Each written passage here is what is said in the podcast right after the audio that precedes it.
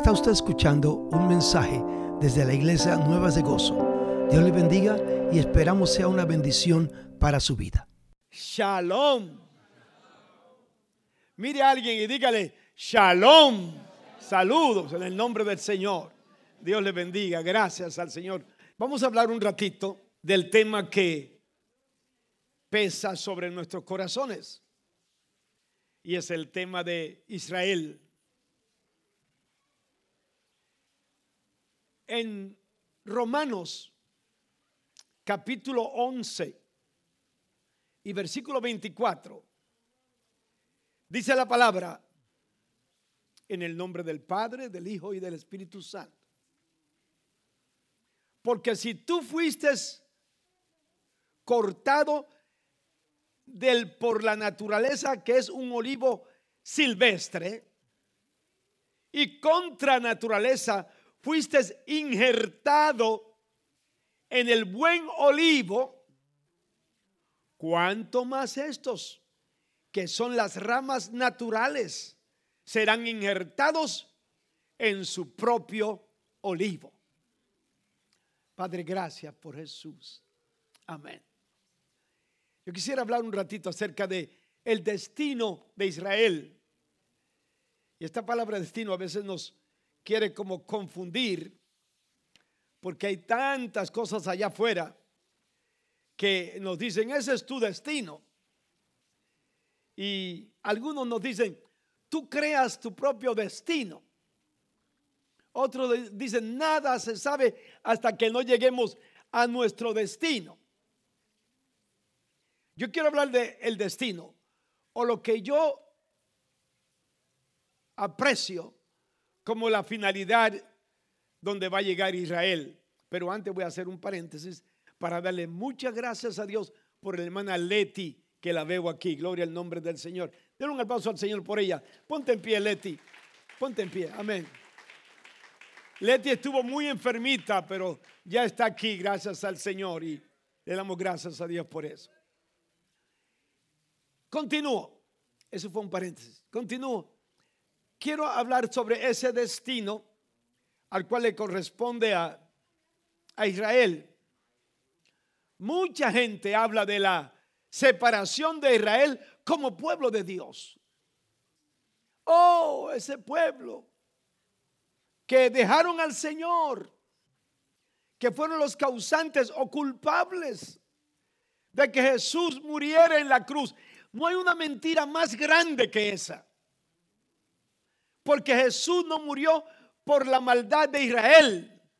Jesús murió por la maldad del mundo entero, de todos nosotros. Gloria al nombre del Señor.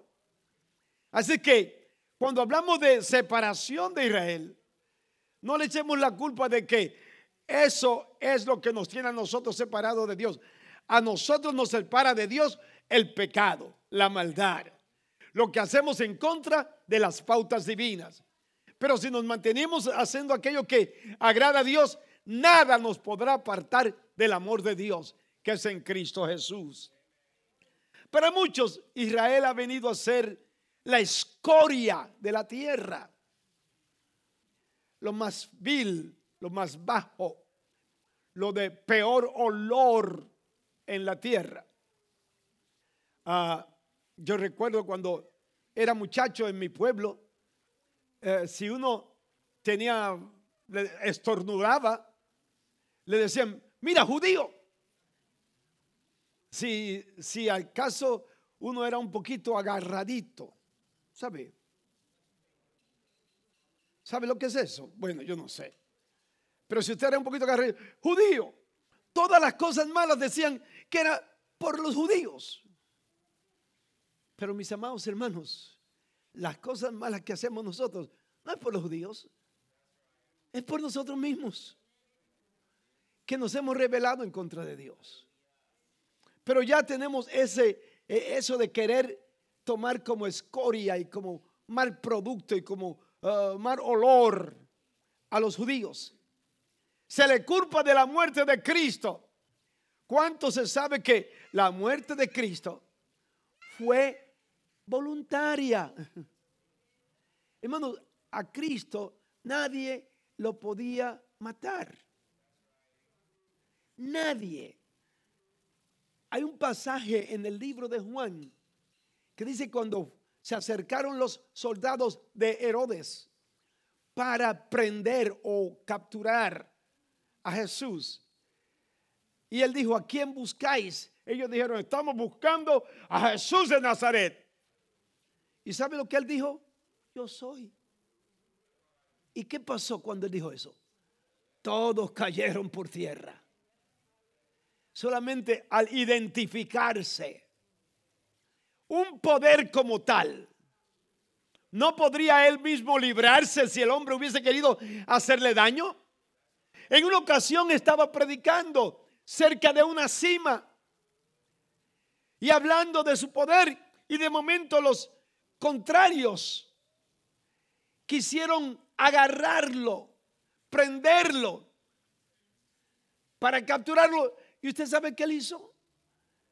Caminó por el medio de todos ellos y ni se dieron cuenta que Jesús ya se estaba yendo. Un poder como eso, ni el diablo ni el hombre puede jamás vencerlo. Pero cuando ese poder se propone salvar a alguien, tampoco el diablo puede jamás impedírselo ese poder glorioso, se propuso salvarlo a usted y salvarme a mí. Y no me salvó de cuando yo estaba siendo un niño muy bueno. No era cuando usted estaba haciendo las cosas mejores y estaba obedeciendo a sus padres y estaba obedeciendo las leyes. Eso no necesita salvación. El Señor lo salvó a usted y a mí cuando estábamos en lo peor de nuestras vidas. Cuando el diablo estaba jugando y trapeando el piso con nosotros, el Señor le dijo, hasta aquí nos levantó y nos salvó. Gloria al nombre del Señor. Eso es poder de Dios. Como un poder tan grande iba a ser muerto porque un grupito de gente se lo propusiera. No, no, él tenía que permitirlo. Y lo permitió por amor ¿Usted sabe a quién? A mí. Dígalo. ¿Lo, permitió por amor a quién? No diga a Teodoro, no, no, no, ya yo dije a mí. Dígalo por usted. Él permitió ese poder, esa gracia, permitió ese sacrificio por amor a usted. Porque quería tenerlo a usted cerca de Él. Quiere que cuando Él esté gozando de su gloria, allí esté usted a pesar de todas las desobediencias que hemos hecho. ¿A cuántos hemos ofendido? ¿A cuántos hemos llorar? Hemos hecho llorar. Sin embargo, Dios está dispuesto a borrar todo eso para hacerte reír, hacerte disfrutar de la bendición gloriosa que Él tiene para nosotros. Su muerte fue voluntaria. Se habla de la persecución de los israelitas como el pueblo del pecado y a quien debemos nosotros siempre eh, de echar a un lado. ¿Sabía usted que casi toda la América Latina y en España, todos los que vienen del origen eh, semita y, españoles, ah, tienen por costumbre maltratar y perseguir a los judíos? Nosotros decimos, no, pues yo conozco a los judíos aquí, son la gente más rica. Gracias a Dios porque Dios los ha socorrido y de alguna forma los ha bendecido. Pero si fuera conforme a la costumbre nuestra, serían, como dice ahí, la haz de la tierra, eh, eh, eh, lo, lo peor de la tierra. ¿Cómo mira Dios a los israelitas? ¿Cómo mira Dios a ese pueblo? Mire bien, yo acabo de leer el versículo 24, donde Pablo está argumentando. ¿Se acuerda que una vez Pablo dijo, porque no me avergüenzo del Evangelio? Porque es potencia de qué? De Dios para salud a todo aquel que cree, al judío primeramente y después también al griego. Cuando Pablo dijo eso, muchos han interpretado eso como que era que Pablo tenía un poder más grande que los otros y que tenía un valor tremendo. Sí, Pablo tenía valor, pero usted sabe por qué dijo él eso. Porque habían miles de ideologías en Roma que se oponían a Cristo y que decían que si encontraban a un creyente predicando la palabra, lo iban a matar, que lo iban a avergonzar y luego lo iban a sacrificar. Y Pablo dijo, ¿y qué? Si por el Evangelio tengo que pasar vergüenza, yo no me avergüenzo del Evangelio. Me enfrentaré a los, de, a, a los sabios de Sócrates me enfrentaré a los aquellos que se creen muy filósofos, porque lo que yo tengo tiene más poder que todo lo que ellos hablan. Lo que yo tengo tiene poder para erradicar al pecado, salvar al pecador y aún sanar al enfermo. En una ocasión Pablo dijo, yo no he venido solamente con palabras de humana sabiduría, sino con poder de Dios. ¿Por qué? Porque el Evangelio es poder.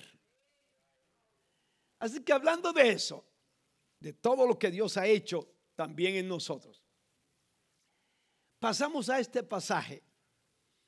Y Pablo dice, si tú, nosotros,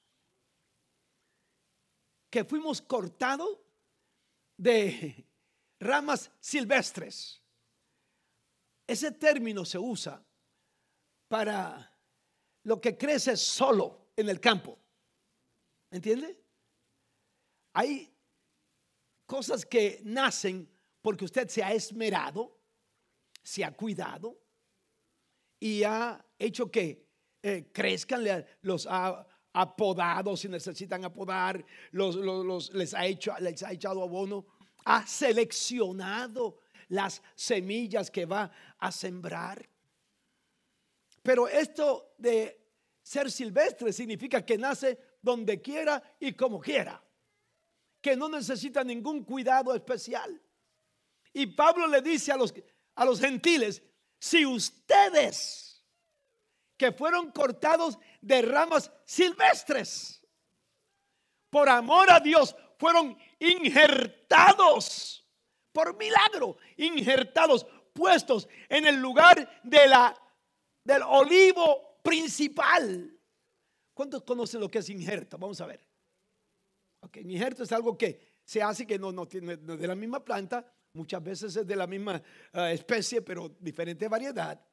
Y, se pone a, una planta, se, se empata bien y se permite que la savia de una planta, planta corra a través de la otra y el producto que sale es un producto homogéneo. Un producto que es producido de ambas cosas. Por ejemplo, de una guayaba y de una manzana. En Puerto Rico salían lo que le llamábamos una guayaba pirula, que era algo parecido a una pera. Pero no era ni manzana ni era guayaba, era pirula, diferente.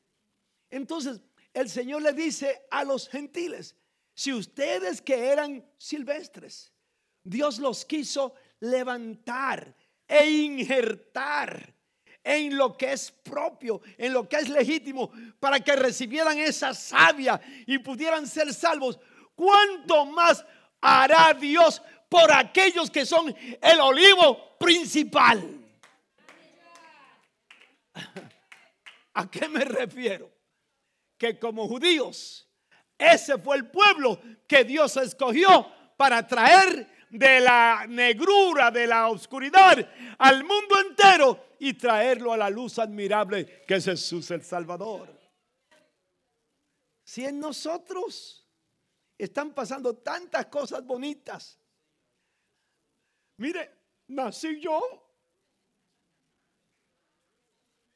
Una hermana te aplaudió por allá. Qué bueno. Mire, nació usted su abuelita, su mamá, su familia. ¿No es todo eso lindo para usted? Todo eso ha nacido por la misericordia y la gracia de Dios. Pero todo eso lo ha embellecido el Señor cuando a usted lo injertó en el olivo propio, en la familia de Dios.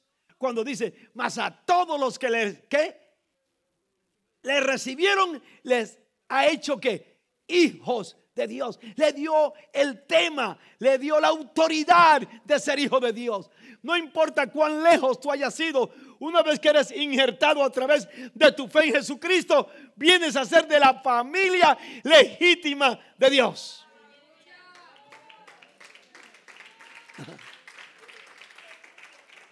Muchos de nosotros ah, a veces pensamos, ¿y cómo será ser de la familia Kennedy? ¿Se acuerdan hace unos cuantos años atrás? La familia sobresaliente aquí en Estados Unidos era la familia Rockefeller. ¿Algunos se acuerdan de eso? David Rockefeller, otro Rockefeller. Decir que era de la familia Rockefeller era decir una cosa grandísima.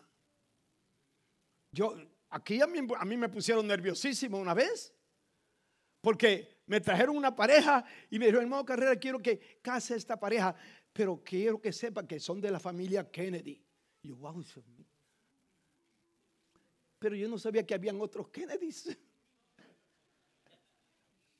Que no eran de los Kennedy de Massachusetts, eran de los Kennedy, de, los Kennedy de un campo que hay por aquí en California. Pero como era el apellido, yo me puse todo nervioso. Mire bien, usted está para participar y ya es partícipe de la familia celestial. Donde Dios es el Padre, Jesús es el hermano y el Espíritu Santo nuestro guiador. El único que no es pariente es el diablo. El diablo no es pariente. Pero usted es un creyente. Y por ser creyente ha sido injertado a esa familia gloriosa saludable que es la familia de Dios. Así que cuando usted se imagine o hable de usted o alguien le diga, tú no sirves para nada, dile, eso es lo que te crees tú. Pero yo estoy sentado a la diestra de Dios el Padre, porque Cristo me ha elevado a esa posición. ¿Y cómo usted llegó allí? Por ser injertado. Pero si usted y yo, por ser injertado, hemos llegado hasta sentarnos a la mesa con Jesús Yo me gozo en esto, hermano. Yo me gozo, yo, yo me gozo más que ustedes. Mire, cuando estoy preparando el mensaje, me gozo más que ustedes porque, o sea, a mí, yo he ido a muchas fiestas y me han ofrecido vino. ¿Lo quiere tinto o lo quiere claro? Yo ni claro ni tinto. ¿Y qué quiere? Deme un refresco. Yo me estoy tratando de eliminar todos los vinos que hay aquí abajo en la tierra. Porque eso es lo que hacen que me tarantal, me pone la cabeza media tortuleca. Todo tataranteado. Es más, yo conozco un amigo mío que sacerdote, que me dice, ay, carrera. Los días, y es amigo mío, ¿ok? Y, usted es amigo de un sacerdote, ¿por qué no? Los días de la, de la, de la misa de la, del Easter, yo salgo muy, muy extraño. Porque mira, tengo seis misas. Y en las seis me tengo que dar un vasito de vino. Y el vasito de vino que ellos se dan no es como el de nosotros, que hoy vamos a tomar jugo de uva. Así que si usted se estaba lambiendo el dedo y diciendo, mm, ahí viene el vinito, es de uva. No es fermentado. Pero ellos se lo toman del verdadero. Y me, decía, Teodoro, y cuando yo termino la última, ya estoy ataranteado. Ya no sé ni para dónde camino. Tengo que decirle al monaguillo que me lleve al cuartito. Pero el vino, yo, yo, me gozo porque el vino que yo voy a tomar en el cielo no me va a tarantear, sino que me va a hacer gozar. Y usted dice, pero en el cielo va a haber vino y del bueno. Va a haber vino y del bueno. Porque Jesús dijo, y allá lo tomaréis conmigo. Y el Señor no toma boberías, ni cosas baratas. Él se va a lo bueno. Si el vino bueno era el del año 20, el Señor lo va a tener del año 15. Porque Él tiene el bueno. Gracias al Señor. Lo que tú quieras de parte de Dios, lo puedes obtener porque tú has sido injertado en la familia de Dios. Pero todo esto yo lo digo para hablar acerca de si tú y yo hemos conseguido esos privilegios que somos del acebuche, que somos eh, eh, de, lo que crece allá en la tierra sin, sin ninguna clase de protección, ¿cuánto más ellos? Yo quiero que pasen conmigo al capítulo 12 del libro de revelaciones, para que veamos un poquito de historia. Ah, no se preocupe que usted sabe que yo nunca hablo mucho, solamente lo suficiente. Pero en el capítulo 12 de revelaciones, Revelation 12, oye bien, y ahorita yo lo, ya, ya quizá ustedes lo tienen yo todavía no lo tengo. Pero en el capítulo 12 del libro de revelaciones, nos dice allí, nos habla bien claro acerca de la nación de Israel. Mire lo que Dios ha hecho y lo que Dios continúa haciendo con Israel. De aquí yo no quiero que nadie salga pensando mal de Israel, sino que nos, nos motivemos a salir orando por ellos para que Dios los siga bendiciendo. Pero mire, mire para acá en el capítulo 12, los primeros siete versículos, seis versículos. Dice, apareció en el cielo una gran señal, una mujer vestida de sol, con la luna debajo de sus pies y sobre su cabeza una corona de doce estrellas. Y estando encinta, clamaba con dolores de parto en, el, en, angustia de alumbramiento. También apareció otra señal en el cielo. He aquí un gran dragón escarlata que tenía siete cabezas y diez cuernos, y en sus cabezas siete diademas, y su cola arrastraba la tercera parte de las estrellas del cielo, y los arrojó sobre la tierra. Y el dragón se fue frente a la mujer que estaba para dar a luz a fin de devorar su hijo tan pronto naciese. Y ella dio a luz un hijo varón que regirá con vara de hierro a todas las naciones. Y su hijo fue arrebatado para Dios y para su trono. Y la mujer huyó al desierto, donde tiene lugar preparado por Dios para que allí se sustente por 1260 días. ¿Qué es todo esto, hermano? Nos está hablando acerca de cómo Israel, la nación, la esposa de Dios, embarazada de Dios. Esto tiene que ver mucho, se parece mucho a la historia de María y de José, pero no tiene que ver con eso. Eso tiene que ver con la nación israelita. Cuando venía para traer al mundo a Jesús y el diablo trató de destruir la prole o el producto de esa relación de Dios y la mujer. Y quería aniquilar, quería destruir, destrozarlo. Pero por donde quiera que el diablo se metía para tratar de destruir el producto de la mujer, Dios hacía provisión de protección para esta mujer.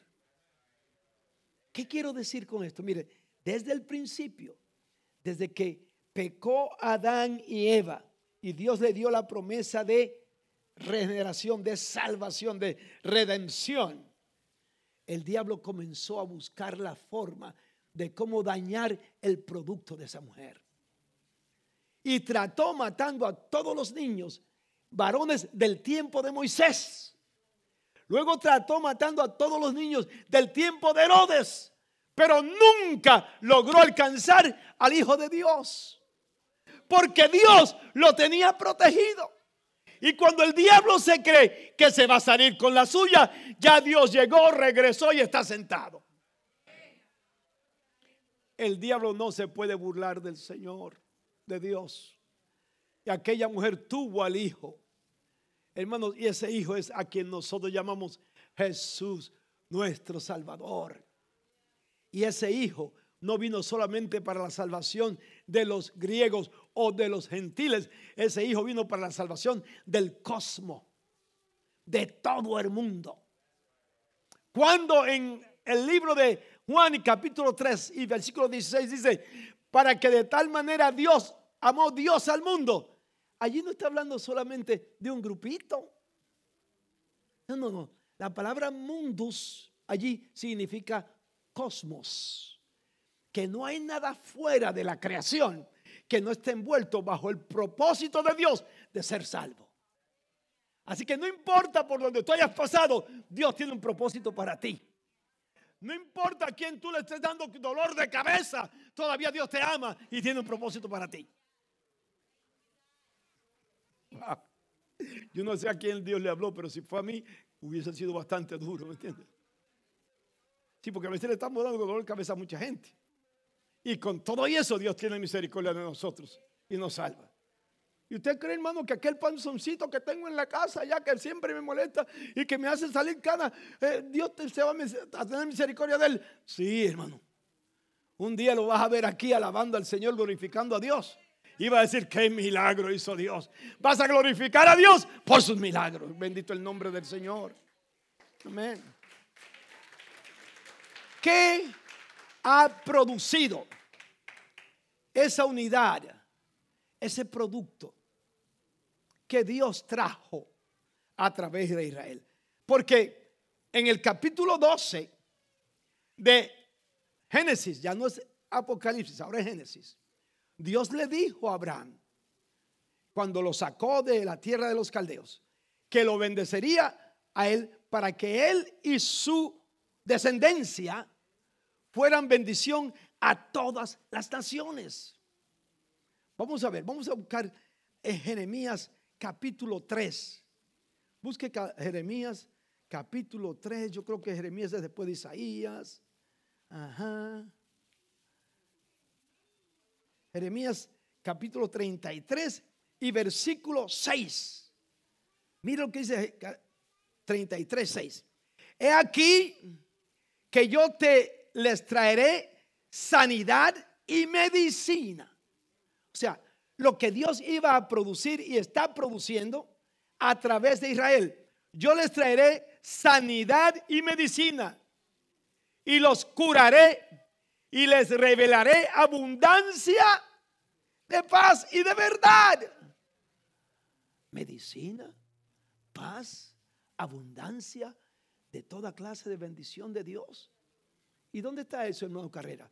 Mire, se ha descubierto que los descubrimientos más grandes de sanidad que ha ayudado al mundo han venido de Israel.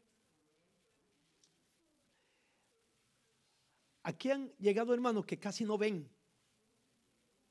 Me han dicho, hermano Carrera, ore por mí porque eh, eh, esto, tengo, que, tengo una, una, cita con el oculista y, y creo que me van a hacer una operación de los ojos. Y van a usar una cosa por ahí que ¿Cómo que se llama? Laser, lucir, láser. Oh, laser. Van a usar lasers. Y, cuando usen, dicen que, que, yo voy a poder ver bien.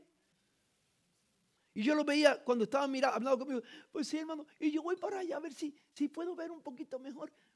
Que me hagan esa operación. Y usan los lasers, hermano. Unos, unos rayos. Yo no sé ni qué es eso. Pero lo usan. Y, y le quitan todo lo viejo del ojo y le dejan lo nuevo. Y usted sabe qué pasa. Salen viendo de allí 20-20 con los lasers. ¿Qué tiene que ver eso con, con Israel, hermano? Que Dios usó a un israelita para inventar ese asunto. Los lasers son inventados por él. Y, y nada menos por uno llamado Teodoro. Teodoro Maidman inventó el asunto de los lasers. También otro llamado Paul Saw inventó una cosa que le ponen a la gente aquí adentro, que le llaman esto, corre o párate, yo no sé, ¿cómo, es eso? O oh, marcapasos. Yo me equivoco. Le, pusieron, le ponen a, la persona marcapasos para que si el corazón va muy rápido, se calme. Y si va muy despacio, le diga, oye, muévete, muévete. Y suba. Eso lo inventó un judío también. Mire para allá. Hay una cosa que usted usa en su casa casi todos los días. Al menos úsela cuando yo vaya a comer a su casa, ¿me entiende? Hay algo que se llama stainless steel. ¿Sabe quién, inventó eso? Uno también que se llama Steel también. Judío también.